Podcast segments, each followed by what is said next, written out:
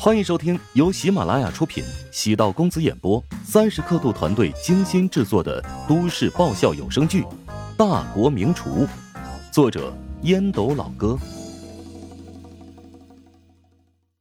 第九百七十五集。林平与乔治是以超低价格收购了金林集团的百分之五十一股份。其实，在股市上，金林集团经过这一番走高。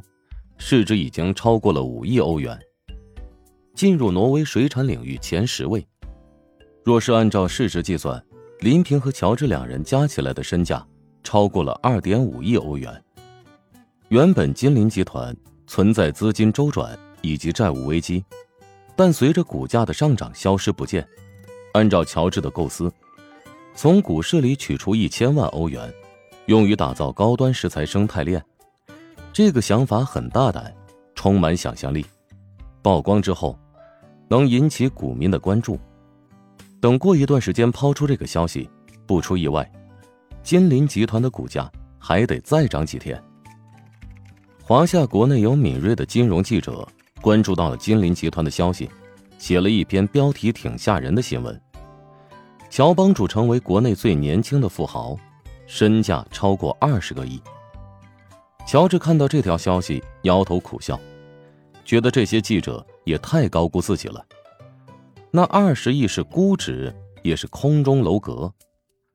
忽悠了吕毅的七百多万，再将自己口袋里仅有的三百多万掏出去，收购了一家濒临破产的食品工厂之后，乔治变成了彻头彻尾的穷鬼。金林集团的股价是挺高，但又不能折算成现钱使用。四家食堂虽然日进斗金，但有两家食堂还没有完全盈利，生意的规模在变大，但他依然还是很穷。顶着二十亿富豪的高帽子，更像是一个鞭子，不停的抽着他的面颊。他必须得努力。如果他潦倒了，被大众知道，自己其实并没有钱，转而取代的将是无情的嘲讽、奚落。林平主动给乔治打了个电话，汇报此次前往奥斯陆市的成果。辛苦了，如果不是你亲自前往，没人能搞定那边混乱的状况。你的锦囊妙计太有用了，我就像是一个不需要思考的机器人，全程按照你编辑的程序执行就好了。乔治，我突然想辞职了。哎，林总，你膨胀了啊！以金林集团现在的市值。你虽然已经是个身价过十亿的女富豪，但是这笔钱呢是井中月拿不出来的。我觉得你现在做的风投工作更有潜力。我对你提出的高端食材生态链很感兴趣，这足以影响未来餐饮界的格局。虽然我对餐饮没有你了解，但根据我长期以来的职业嗅觉，这是一个拥有强大生命力的领域。未来的消费者更偏向于选择尝试高端食材，低端食材更多是用来满足最基本的需求。谢谢你的肯定，这件事交给奥格来处理好了。不过你得安排几个可靠的人员协助奥格。所谓的协助，也是变相的钳制，弱化奥格的绝对权力。如果奥格的权力过大，会影响到乔治及林平对金林的绝对控制。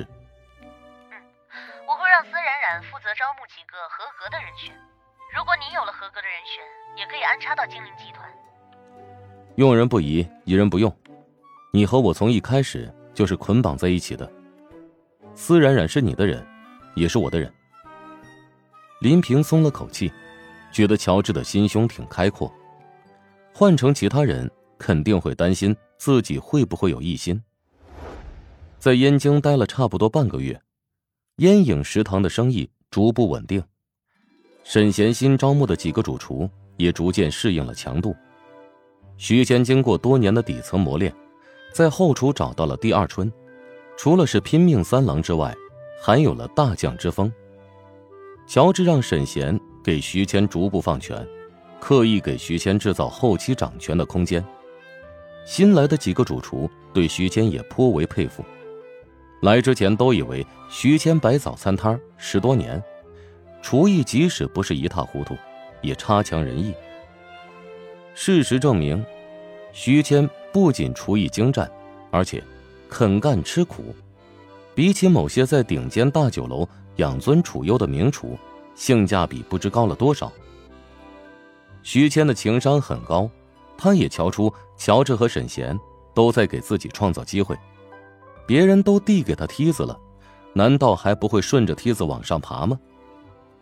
妻子对徐谦最近这段时间忙得顾不了家，也是颇为理解，偶尔会带着孩子来酒店探望徐谦。见徐谦瘦了一圈，感觉心疼不已。原本以为乔帮主食堂是个好地方，没想到这么折腾人呢。要不咱们不搁这干了？那怎么能行呢？我如果走了，怎么对得起乔治呢？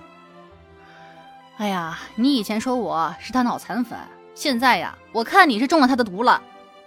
乔治的确有人格魅力，我如果是为了钱，完全可以摆早餐摊儿，不仅自由，而且还很舒心。但是我现在不仅是为了钱，你懂吗？我想当个厨师，而不是早餐摊儿的老板。都这么大年纪了，还跟年轻人一样呢，追求所谓的梦想啊！你真是让我受不了。你就继续这么折腾吧啊！我不会干扰你的想法。如果扛不住，你就回去继续摆早餐摊去，我依然陪着你，风雨如故。徐谦眼睛红了，他向来喜欢口是心非，嘴上故意透露不屑。你怕是最近又看了什么脑残韩剧了吧？妻子称不上好看，脾气也不算好，家境也一般，但这么多年来，他一直很知足，不求住多大的房子，也不求穿名牌做美容。连护肤品也是最简单的基本款。徐谦如今在拼，说是为了梦想，其实是想让他和孩子过上更好、更体面的日子。随着烟影食堂逐步踏入正轨，乔治意识到自己是时候暂时离开燕京了。在燕京这段时间，乔治的行程被安排的很满，除了当食堂的螺丝钉之外，还得被梅玲拉着。去认识各种各样的人，而且西天磊也会经常让乔治去协会，他与协会的一些核心人员也算是熟识了。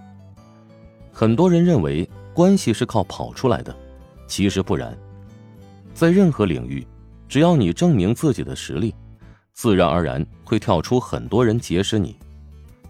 如果你没有实力，刻意的硬贴，只会遭来白眼和鄙视。